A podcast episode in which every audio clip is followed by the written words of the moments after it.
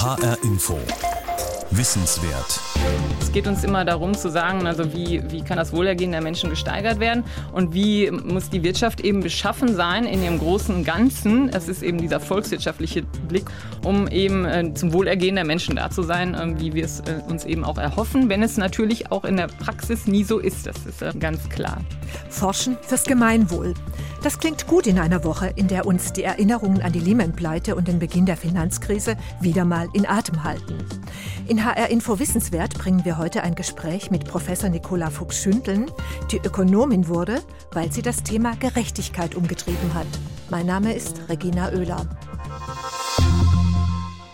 Nicola Fuchs-Schündeln forscht und lehrt an der Goethe-Universität Frankfurt. Sie hat den Lehrstuhl für Makroökonomik und Entwicklung. Und dieses Jahr hat sie viel Rückenwind bekommen. Sie ist mit dem Leibniz-Preis ausgezeichnet worden, dem mit 2,5 Millionen Euro höchst dotierten deutschen Forschungspreis. Eines ihrer Themen? Wie beeinflussen Steuersysteme das Arbeitsverhalten? Im Blickpunkt hat sie da besonders das Ehegattensplitting, eine deutsche Besonderheit, die nicht gut für die Frauen ist, findet Nicola Fuchsschündeln. Denn beim Ehegattensplitting wird ja das zu versteuernde Einkommen beider Partner zusammengerechnet und dann halbiert. Und das bedeutet, der Partner, der weniger verdient, und das ist immer noch meistens die Ehefrau, zahlt trotzdem einen höheren Steuersatz. Im internationalen Vergleich leisten deutsche verheiratete Frauen wenig Erwerbsarbeit. Ihre durchschnittlichen Arbeitsstunden sind im Vergleich sehr niedrig. Kein Wunder, sagt Nicola Fuchsschündeln, denn die Besteuerung spielt eine sehr große Rolle.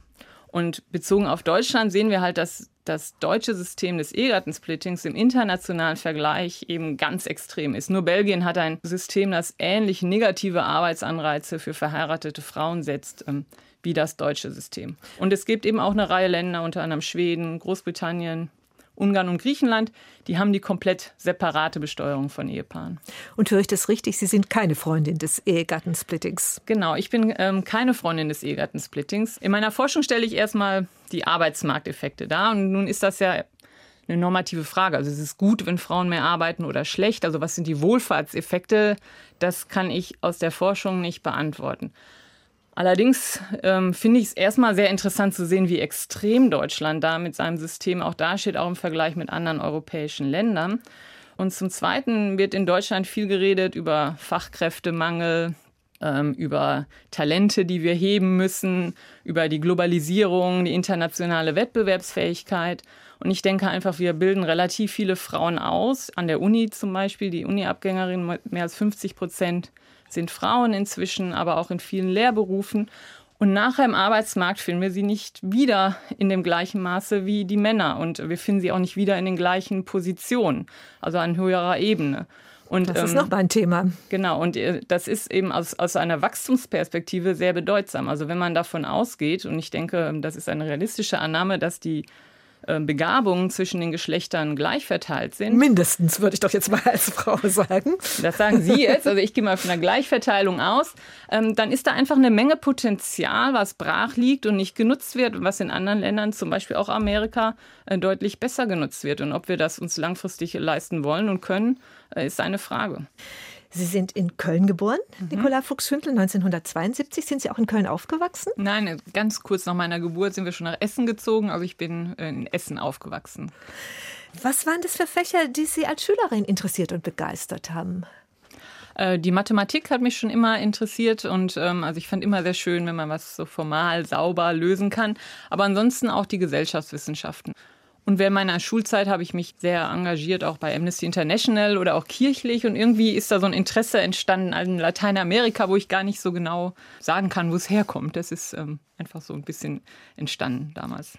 Und daraufhin haben Sie dann Lateinamerikanistik studiert. Genau, also dann habe ich mich an der Uni Köln eingeschrieben äh, für ähm, Regionalwissenschaften Lateinamerika. Also der Studiengang heißt so, ich würde es auch Lateinamerikanistik eigentlich nennen. Das ist äh, oder war damals ein Diplomstudiengang, das war ja noch zu Diplomzeiten, der sich gleichermaßen zusammensetzt aus Romanistik, Geschichte, Volkswirtschaft, Lehre und Politikwissenschaften. Und ähm, im Zuge dieses Studiums habe ich dann direkt im Grundstudium, ich glaube direkt im zweiten Semester, meine erste volkswirtschaftliche Vorlesung gehört.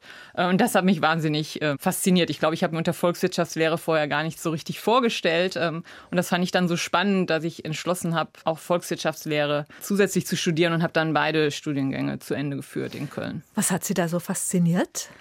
Also ich finde die Volkswirtschaftslehre und ich sage jetzt mal mehr, was mich heute fasziniert. Also schwierig, sich genau zurückzuversetzen. Aber was halt toll ist, ist, es ist halt ähm, fachlich sehr breit. Also es ist ein Fach, das es geht uns als Volkswirtschaftler um das Wohlergehen der Menschen im weitesten Sinne. Natürlich schauen wir uns hauptsächlich ähm, die wirtschaftlichen Aspekte dieses Wohlergehens an.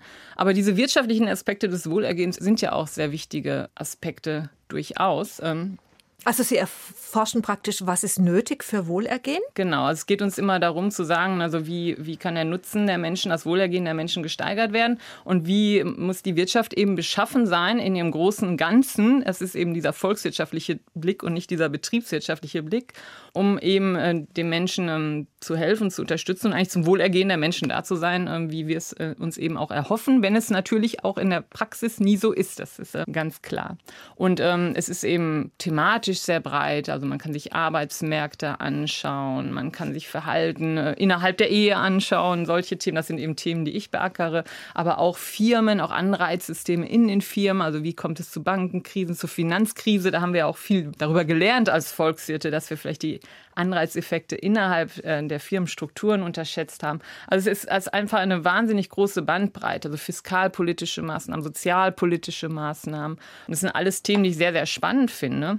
Und von den Methoden her gehen wir Volkswirte eben relativ systematisch daran, kondensieren das oft auf mathematische Modelle, die natürlich viele Vereinfachungen ähm, beinhalten, für die wir oft angegriffen werden. Die ja, aber klingt ja irgendwie auch erstaunlich, ne, dass so komplexe gesellschaftliche genau. Zusammenhänge auf mathematische Modelle äh, genau, und, äh, abgebildet oder reduziert werden ja. können sollen. Und natürlich ähm, unterliegen diesen mathematischen Modellen äh, viele Annahmen und die können nicht alles mit einbeziehen. Aber andererseits ähm, erlauben sie eben eine relativ klare Struktur zu schaffen, in der eben gewisse ähm, Anreizmechanismen sehr deutlich ähm, herausgearbeitet werden können. Deutlicher, als wenn man es eben rein ähm, verbal oder anhand von Fallstudien, sage ich, Analysen ähm, anschauen würde. Und erlaubt dann eben auch äh, so Analysen zu machen, ist, was erwarten wir für Effekte Effekte, wenn man eben Politikmaßnahmen ändern würde. Sie haben dann Ihre Doktorarbeit in Yale geschrieben. Ja. Und da ging es um das deutsche Sparverhalten? Also Sie hatten ein deutsches Thema in Yale. Wie geht das? Genau.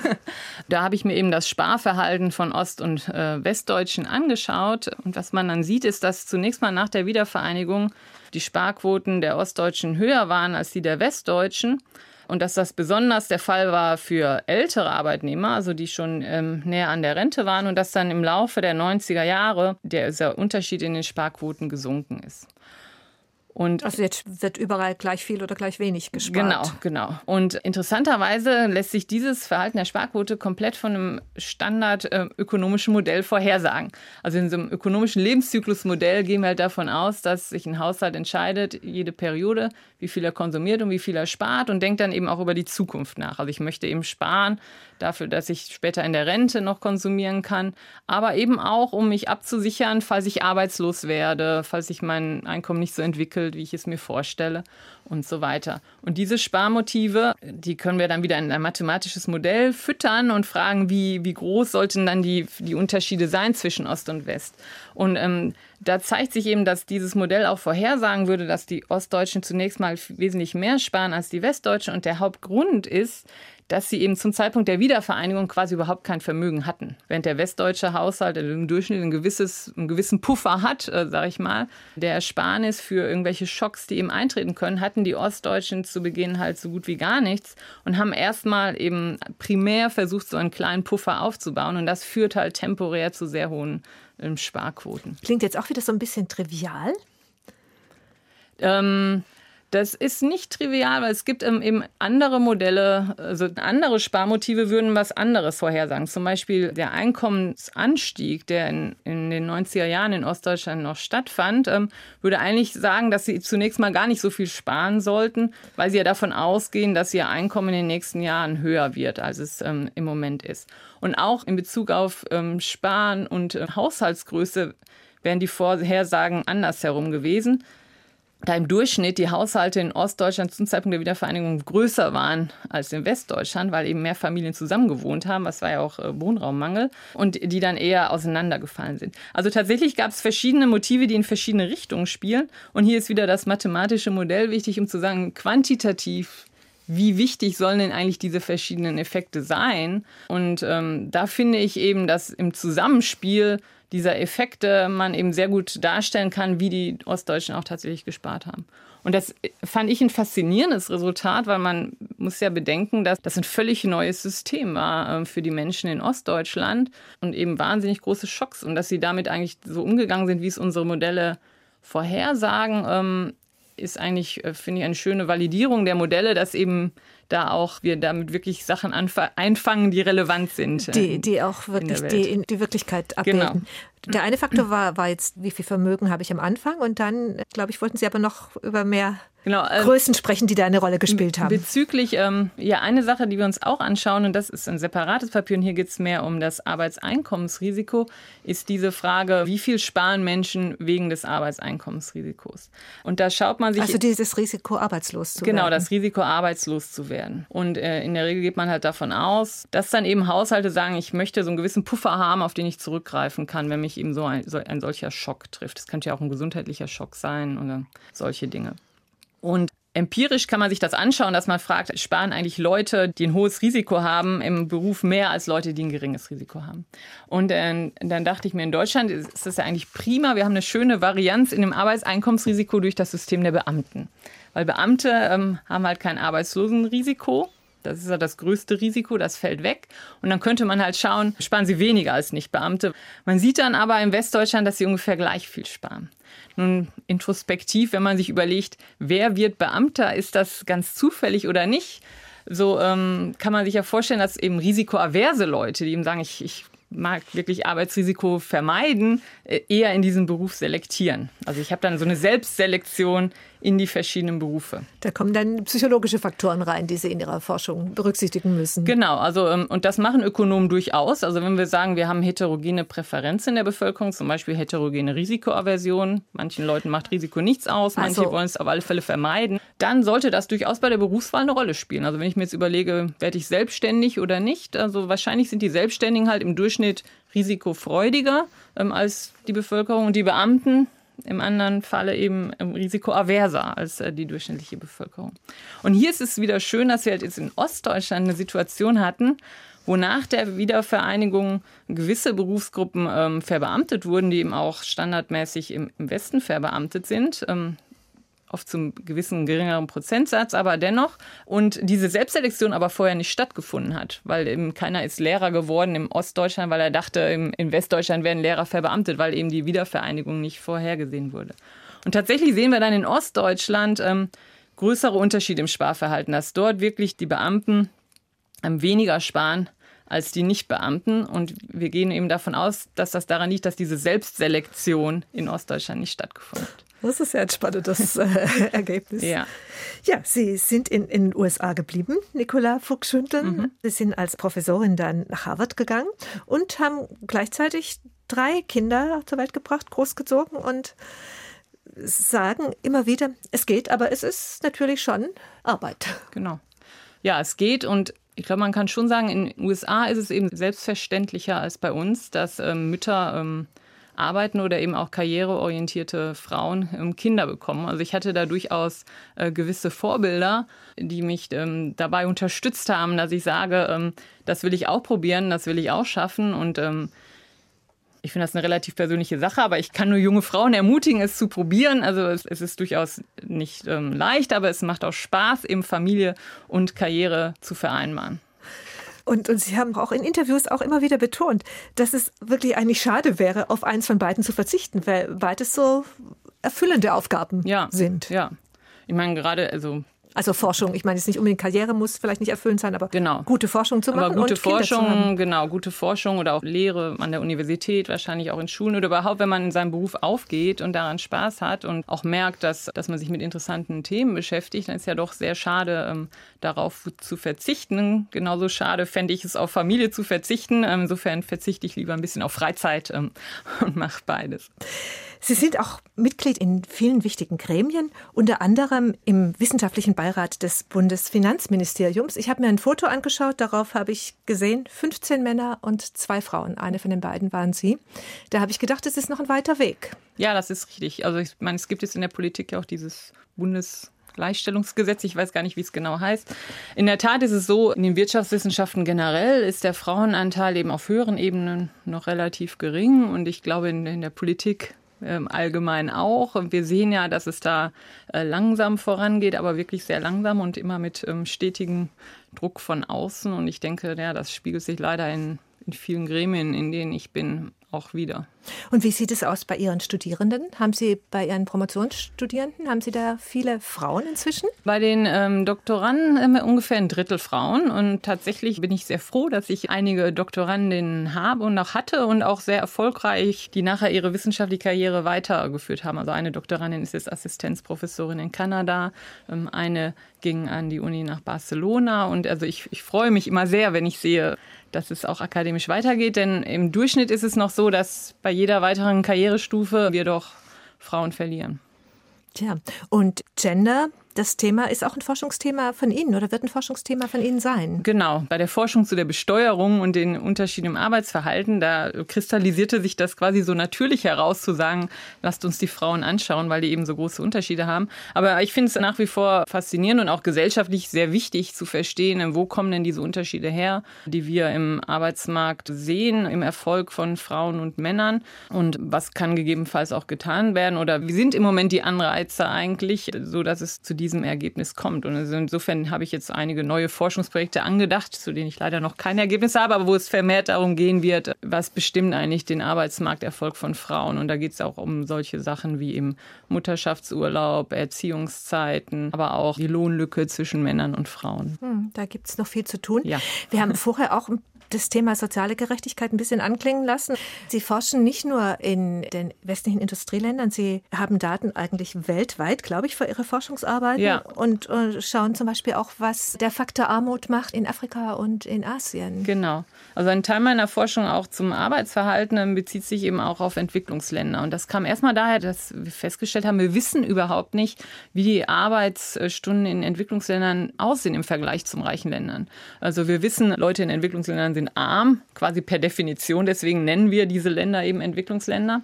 Aber es könnte ja sein, dass sie vielleicht konsumarm sind, aber gleichzeitig relativ viel Freizeit haben. Dann aus einer Wohlfahrtsperspektive würden wir dann wieder sagen, okay, dann gibt es zumindest so einen ausgleichenden Faktor.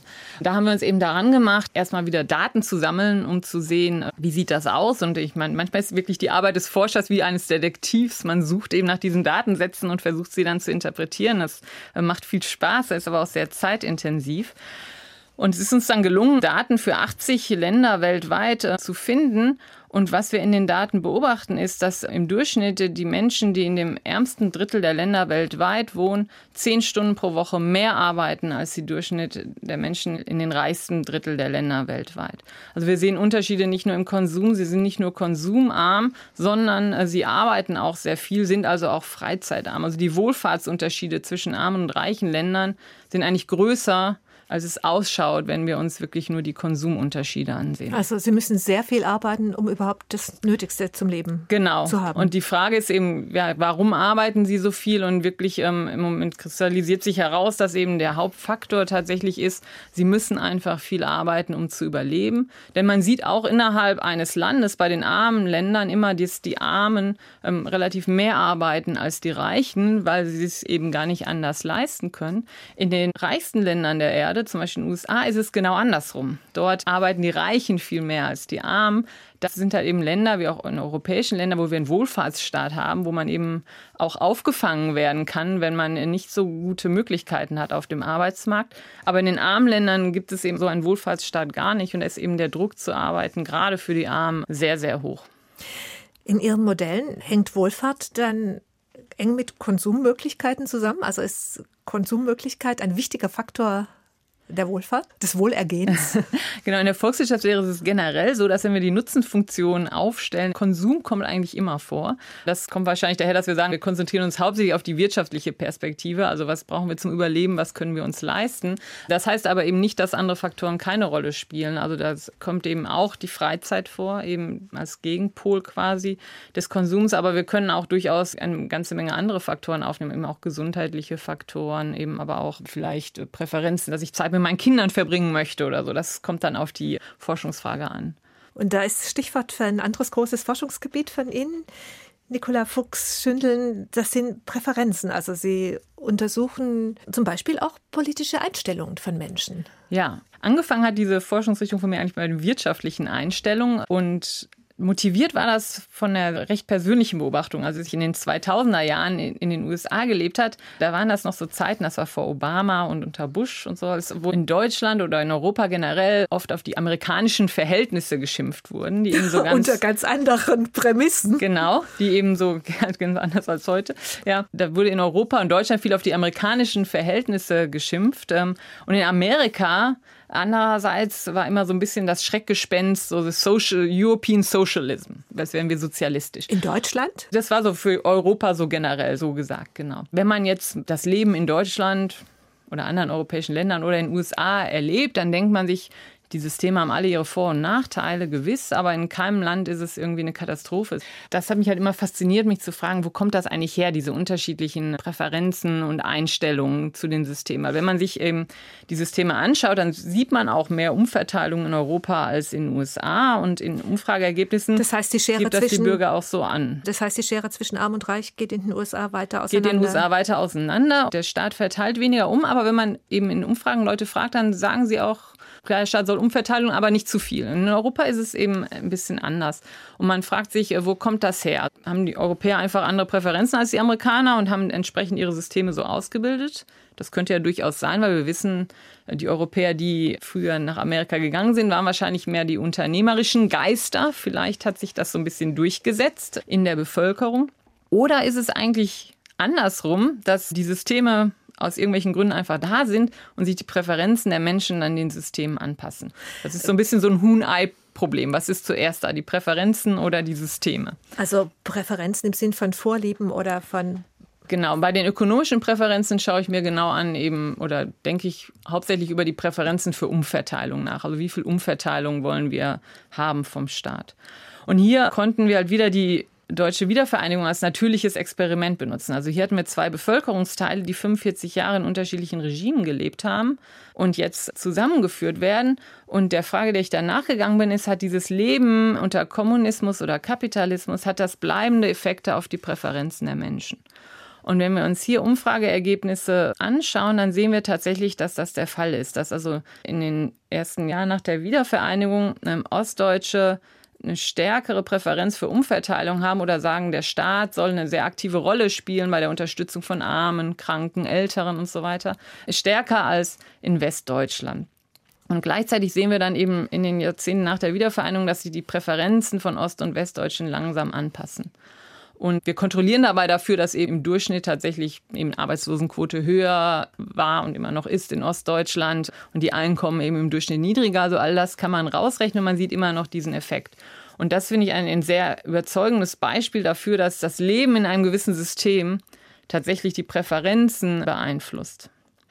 Und ähnliches haben wir dann eben auch in politischen Präferenzen festgestellt. Da haben wir uns die Unterstützung für Demokratie weltweit angeschaut. Und auch dort finden wir halt einen kausalen Effekt davon vom Leben unter der Demokratie auf die Unterstützung der Demokratie. Also je länger jemand in der Demokratie gelebt hat und demokratische Erfahrungen gemacht hat, desto mehr unterstützt er oder sie das demokratische System und umgekehrt eben auch. Und gilt es dann aber auch für jemanden, der unter einer Diktatur lebt? Genau, das gilt eben auch. Genauso eben Jahre unter autoritären Regimes äh, führen eben dazu, dass die Unterstützung der Demokratie tatsächlich abnimmt. Und das ist so ein bisschen, würde der Psychologe sagen, wahrscheinlich vielleicht nicht überraschend, oder so ein bisschen, der Mensch ist ein Gewohnheitstier. Also wir gewöhnen uns halt an Sachen und unterstützen die dann auch. Aber es ist interessant, wenn man jetzt über Politikmaßnahmen nachdenkt, weil es gleichzeitig klar macht, dass wenn immer man größere politische Veränderungen hat im System, also Dem Demokratisierung ist natürlich sehr extrem, aber man könnte eben auch denken über andere Liberalisierung der Arbeitsmärkte oder auch andere Sachen, dass es eben eine natürliche Reaktion ist, dass erstmal ein deutlicher Widerstand ist, weil die Unterstützung des bestehenden Systems immer relativ groß sein wird. Und was denken Sie, können Sie mit Ihrer volkswirtschaftlichen Forschung da den Politikerinnen und Politikern an Impulsen, an Wissen an die Hand geben? Ich denke, was man aus unseren Ergebnissen ziehen kann, ist eigentlich, dass eben man bei großen Reformen mit Widerständen rechnen muss und dass die ersten Jahre nach der Reform tatsächlich kritisch sind. Da denke ich auch, wenn dann eben die Qualität dieser Reform relativ gut ist, dann kann man eben diese fehlende Unterstützung wahrscheinlich auch zum gewissen Grade ausgleichen. Aber es macht auf alle Fälle klar, dass es eben kein Selbstläufer ist, sage ich mal, wenn man große politische Veränderungen durchführt. Dass man Durststrecken durchstehen genau. muss. Ja, ja. Ein Gespräch mit der Frankfurter Volkswirtin Professor Nicola Fuchs-Schündeln. Als Podcast finden Sie die HR Info Wissenswert Sendungen auf hrinforadio.de. Mein Name ist Regina Oehler.